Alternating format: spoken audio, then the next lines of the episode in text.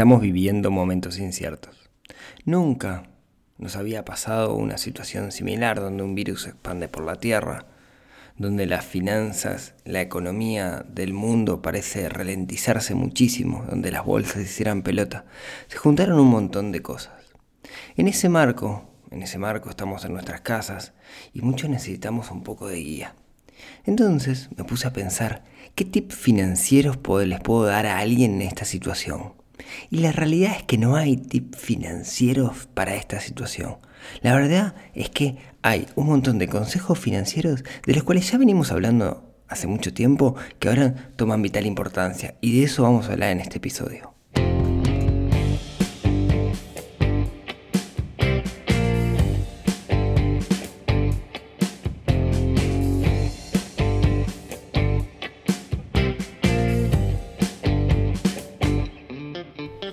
Muy buenos días, tardes, noches para todos. Bienvenidos a esto que es el episodio número 89 del podcast de Neurona Financiera. Una organización, un propósito de vida para mí, que es que la gente no sufra estrés por dinero. Y será importante en este momento. Mi nombre es Rodrigo Álvarez, soy el creador de esta cosa. Ya desde hace 7 años que vengo charlando de, de finanzas y que vengo con un mensaje.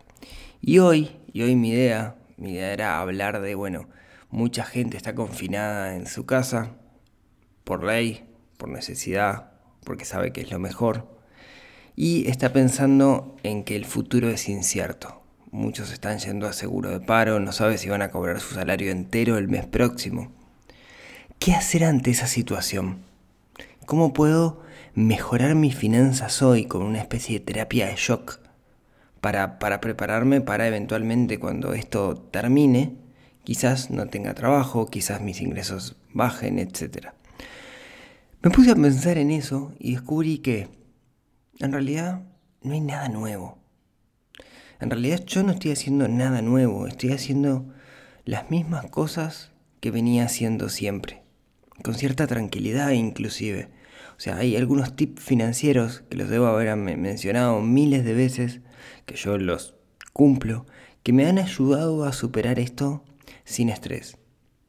Claro, hay, algunos que yo los tengo, que decirlos ahora si no los tenemos no sirve para nada. Por ejemplo, el concepto del fondo de emergencia que hablábamos el episodio pasado. Tener un fondo de emergencia para estas situaciones es vital. Pero ¿qué pasa si no lo tenemos? ¿Qué pasa si, ok, me convenciste Rodrigo, está bien el fondo de emergencia, cuando salgamos de esto lo armo?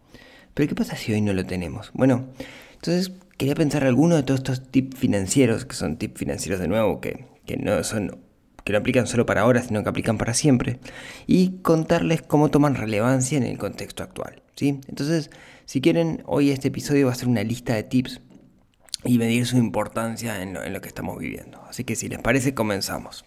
Tip número uno. Y el otro día este lo comentaba por, por la cuenta de Instagram de Neurona Financiera. Es súper importante hacer una planificación semanal de nuestras comidas, de nuestra alimentación, de cada una de las comidas que hacemos al día por siete. Puede ser semanal o en un periodo y cuanto más largo sea el periodo mejor. Semanal es aconsejable. ¿Para qué me sirve eso? Bueno, me sirve para varias cosas. Primero, para no comprar de más y no comprar cosas que no estén alineadas con alguna receta de cocina que yo vaya a hacer. O sea, lo que hago es planificar qué quiero comer y después voy al supermercado. Eso me implica que al no comprar de más, voy a comprar lo que necesito y no voy a gastar más dinero. ¿sí? No, no nos va a pasar más aquello que se nos pasó. Por otro lado, eso también me permite salir menos, salir eventualmente una vez por semana para ir al, supermercado, que en el contexto actual en el que estamos, no sé cuándo la gente va a escuchar esto, pero hoy la recomendación es salir lo menos posible, solamente por cosas de necesidad, como ir a buscar alimento, cuanto menos lo podamos hacer, menos expuestos estamos a personas que estén enfermas y menos chance de contagiarnos tenemos. ¿sí? Así que tip número uno, planificar las comidas. Yo en un momento dejé de planificar las comidas y después cuando nació Matilde comencé a hacerlo de nuevo. Son estos hábitos que a veces se pierden y uno tiene que volver. Desde entonces lo hacemos. O sea, eh, seguro que desde hace tres años lo venimos haciendo constantemente. Y una cosa que, puedo medir es que desde que planifico las comidas tengo un 20% de ahorro en, en, lo que es el rubro alimentación. Así que les puedo asegurar que tiene un ahorro importante esto. ¿sí? Em, también te permite zafar del delivery, digamos que es muy tentador en estos días. Bueno, tip número 2. ¿sí? El tip número 2 es también de vital importancia y es tengamos muchísimo cuidado con el endeudamiento el día de hoy. Recordemos que cuando nosotros nos endeudamos, ya sea con la tarjeta de crédito, ya sea con un crédito de consumo, lo que estamos haciendo es garantizarle a la institución con la cual nos estamos endeudando un flujo de fondos. Le voy a decir, mira, durante seis meses yo te voy a pagar a vos mil pesos y me comprometo a hacerlo. Ahora, yo tengo una visión optimista porque parto de la base que voy a tener, voy a trabajar y voy a generar esos mil pesos, esos mil pesos durante los próximos seis meses. Ahora, ¿qué pasa si por alguna razón yo no recibo ingresos? ¿De dónde tengo que sacar ese dinero? Quizás lo pueda hacer, lo tenga guardado, pero quizás no. Y si no lo tengo, no me va a quedar otra que pagar el mínimo o no pagar esa tarjeta o no pagar esa cuota del préstamo. Y eso va a hacer que eso que compré me termine saliendo muchísimo más caro. Entonces, hoy, en el momento de incertidumbre en el que estamos, es sumamente recomendable no asumir deudas. Siempre es recomendable no asumir deudas. Tengamos eso claro. ¿sí? Por eso les decía, ninguno de estos tips son cosas que aplican específicamente para este momento, pero toman especial relevancia en este momento por el contexto en el que estamos. Si antes no te preocupaban las finanzas personales, ahora te tienen que preocupar. Y hay 88 episodios antes que este donde hablamos justamente de todo eso. Entonces, tengan mucho cuidado con las deudas. En particular, en el contexto en el que estamos, ¿sí? siempre una deuda debe asumirse en los ingresos, en la moneda en la cual no recibe sus ingresos. Tengamos especial cuidado con el endeudamiento en dólares, porque estamos viviendo un tipo de cambio que se apreció muchísimo desde el principio de año hasta ahora. No sabemos qué va a pasar y ahora en un ratito hablamos de eso, pero la regla general es no asumamos deudas en monedas en la cual nosotros no recibimos los ingresos, porque eventualmente donde se haya un, descalce, digamos, del tipo de cambio, no vamos a poder pagarlo. Tips número 3. Y este es un tip, eh, si quieren, basado en un pensamiento estoico, ¿no? Que se llama eh, visualización negativa, que qué es lo peor que puede llegar a pasar. Y en ese sentido, en ese sentido, uno debería tener, a mi entender, un plan de emergencia. ¿Qué es un plan de emergencia? Bueno, todos deberíamos de tener, o es muy aconsejable tener un presupuesto. Un presupuesto es la estimación de dinero que vamos a gastar el mes próximo. ¿sí? Un presupuesto es básicamente elegir en qué yo quiero gastar. ¿sí? Poner la intención de decir yo quiero que el dinero se vaya en esto. Hablamos de hacer presupuesto hace algunos episodios. Lo bueno de tener un presupuesto es que uno puede armar sobre ese presupuesto una, un presupuesto de emergencia. ¿Qué es un presupuesto de emergencia? Es decir, bueno, perfecto, todo esto. En caso de necesidad, ¿qué puedo recortar? ¿Qué puedo sacar yo de acá? ¿Cuál es el la mínima cantidad de dinero que necesito para vivir? Pero la mínima. ¿Puedo sacar el cable? ¿Puedo sacar Netflix? ¿Puedo sacar la cuota del club? ¿Puedo dejar de consumir combustible? ¿Puedo achicar el gasto de electricidad? ¿Qué es lo mínimo que, con lo que puedo vivir con lo que puedo subsistir? No digo hacerlo, pero al menos saberlo. ¿no? ¿Cuál es nuestro plan B? Si necesito cortar cosas, ¿qué, qué voy a cortar? ¿Qué, ¿Por dónde voy a arrancar? Eso necesitamos saberlo. Y después la otra es decir, bueno, hoy, si necesito el día de mañana aumentar mis gastos en ese presupuesto, ah, perdón, aumentar mis ingresos en ese presupuesto. ¿Tengo alguna forma hoy de aumentar mis ingresos? Y ahí hay una rápida, ¿no? Que es comprar y vender. básicamente vender, ¿no? Hoy tenemos nosotros cosas que eventualmente no usamos que podemos venderlas. No es el mejor momento para venderlas, porque vender con necesidad es lo peor que puede pasar. Pero pensemos que hay cosas que nos pueden estar sacando dinero. ¿Qué me, ¿A qué me refiero? Si yo tengo, ejemplo tonto, ¿no? Si yo tengo un yate en el puerto y no lo uso, y estoy pagando amarras, electricidad y quién sabe qué cosas se pagan cuando uno tiene un yate o un barco, quizás sea un buen momento para sacármelo arriba para bajar mi presupuesto. Ejemplo tonto, ¿no? Pero deberíamos buscar uno, un ejemplo que aplique a nosotros. Em, ¿Qué pasa si yo tengo la membresía del club de adoradores de películas de los 80 y este, eventualmente puedo sacarme de arriba esa membresía? ¿sí? O cosas similares. ¿Ah? Bueno, eso no es algo para vender, pero bueno, pensemos de repente si tenemos, no sé, tenemos dos autos, ¿lo vamos a usar los dos autos? No, capaz que no, bueno, capaz podemos vender uno. No es el mejor momento para hacerlo, no es aconsejable, pero al menos tengamos el as bajo la manga, si en el plan C. ¿sí? Entonces, tip número 3, tengamos ese presupuesto de emergencia. Creo que da para un episodio entero hablar de cómo hacerlo. Tip número 4. Tengamos eh, cuidado, tengamos cuidado con las compras online. ¿A qué me refiero? En este momento se está promoviendo mucho la compra online. Es buenísima la compra online. Uruguay en esto de las compras online está en pañales. ¿no? Venimos muy atrás con respecto a otros países. Nosotros eh, no tenemos, la mayoría de los comercios no tienen una, opción fuerte, no es un canal de venta más la compra online.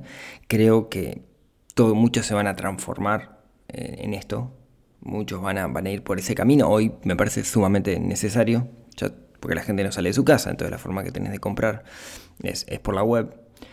Y los que venimos acostumbrados a comprar online, ya vivimos esto, al principio se dio, a veces comprar online es fácil, ¿sí? es muy fácil.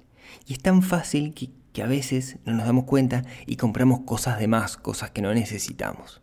Entonces, para todos aquellos que se vayan a meter en esto de la compra online, para todos aquellos que busquen eh, de, alguna manera empezar a comprar de una manera remota, tengan cuidado. Al principio te endulzas fácil y hoy no estamos en momento de hacer pruebas, sino que estamos en momentos de cuidar nuestras finanzas de forma extrema. ¿sí? Algo relacionado con eso. Uno de los y este es otro tip, otro de los peores enemigos de nuestras finanzas, de nuestro bolsillo, es el aburrimiento. Cuando estamos aburridos, tendemos a gastar para divertirnos y es algo natural, porque el hecho de gastar, de consumir, nos genera dopamina, que nos genera placer. Entonces, tengamos cuidado, porque gastar, ya sea online, que es más fácil, em, nos, va, nos va a hacer sentir mejor. Y hoy quizás debería buscar otras formas de sentirme mejor que sean más duraderas, que estén más relacionadas en el largo plazo y no que sea ese de sentirme mejor instantáneo.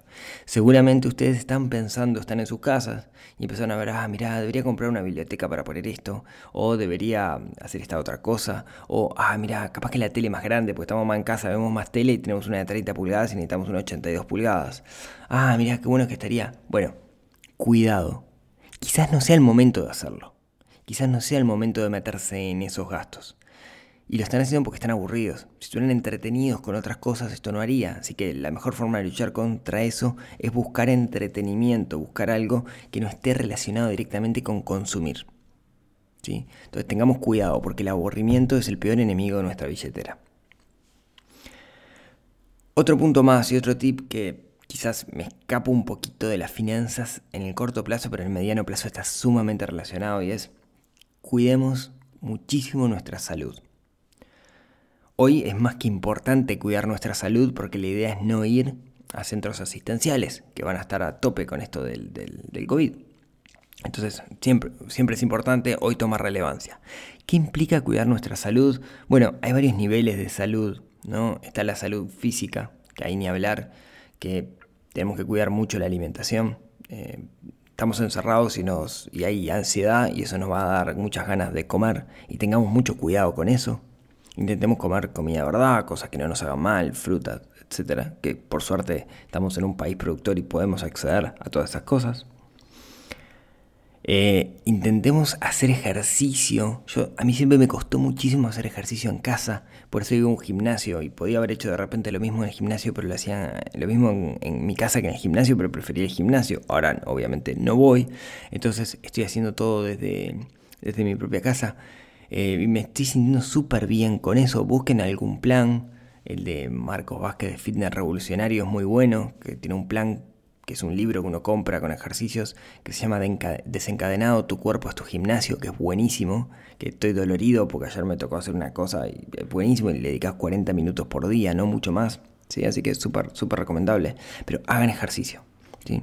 Hagan ejercicio a diario. Inclusive es la mejor forma de luchar contra esa ansiedad de comer o lo que sea, ejercicio. ¿sí? Saltar a cuerda, no sé, lo que sea. Es muy fácil hacerlo, hay miles de canales en YouTube, no tienen que gastar plata.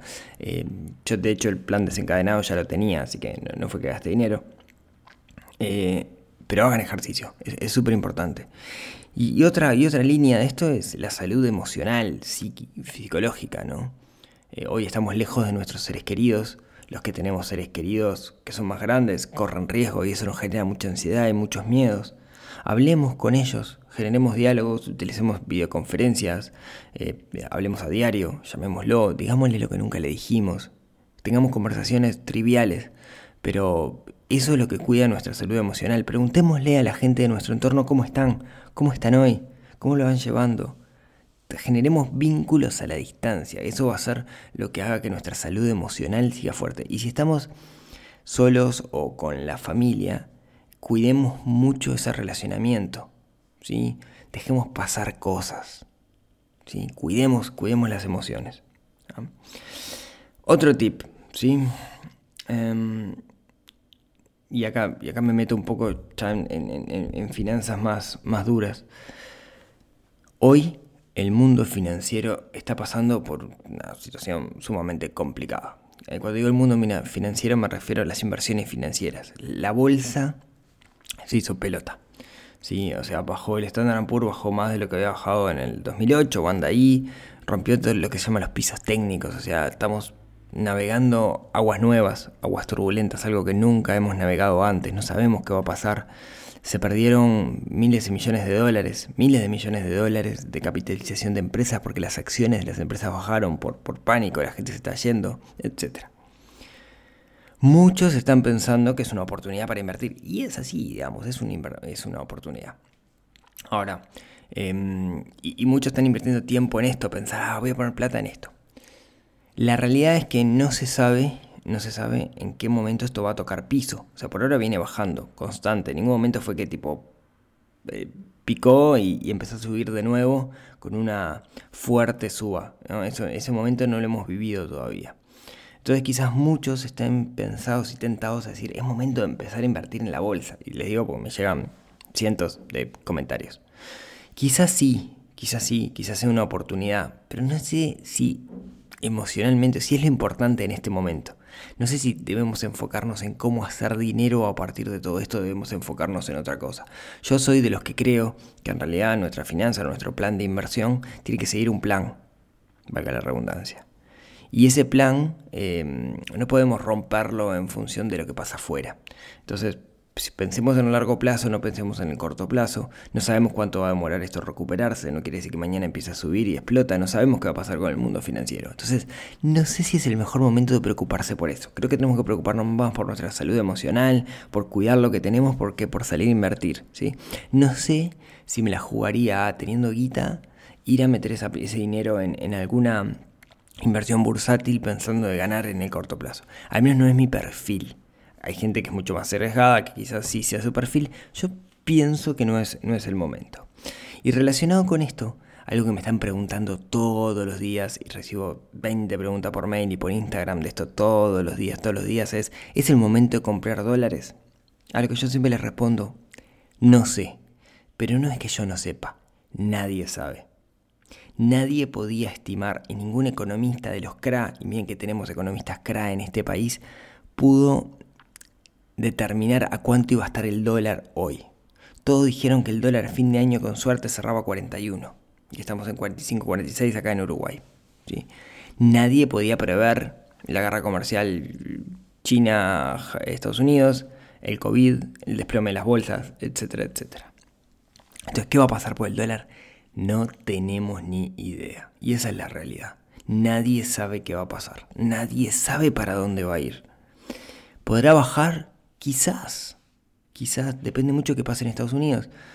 Estados Unidos, que es donde todo el mundo tira, digamos, los buenos Estados Unidos es como la inversión más estable que hay, pero se le está yendo de la mano esto del COVID, no lo están pudiendo controlar bien. Y quién sabe, capaz que esto hace que el dólar en realidad baje.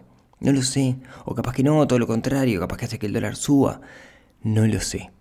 Podríamos jugar con el diario del lunes, seguramente con el diario del lunes lo que, lo que vaya a pasar nos, parezca obvio, pero el día de hoy es imposible saberlo. Entonces, cuando tenemos un, ambiente de incertidumbre así, una de las mayores formas que tenemos de, de disminuir riesgo es diversificación. Algo en unidades indexadas, si es que podemos, para no apostar a la moneda local, que la moneda local es deflacionaria y no sabemos, sabemos que la inflación va a aumentar, no sabemos cuánto, pero sabemos que va a aumentar. También otra parte en dólares, está bien, digamos. Si quiero, si apuesto otra moneda, también otra moneda, pero que tenga, que sea fácil cambiarla. Pero no podemos predecir, no sabemos qué va a pasar con el dólar. No tenemos ni idea. No depende de nosotros, no depende exclusivamente del Banco Central. ¿sí? Y eso en términos, en términos financieros y, de inversiones. Y por último, y por último, el último tip que les quiero dar en esta semana es, recuerden que siempre que llovió paró. ¿Sí? Esto va a pasar, con certeza va a pasar. En la Segunda Guerra Mundial pensaron que nunca iba a terminar, en la peste negra pensaron que nunca iba a terminar y todo eso terminó. Así que esto va a pasar y estamos mejor que nunca en la historia para soportar esta situación.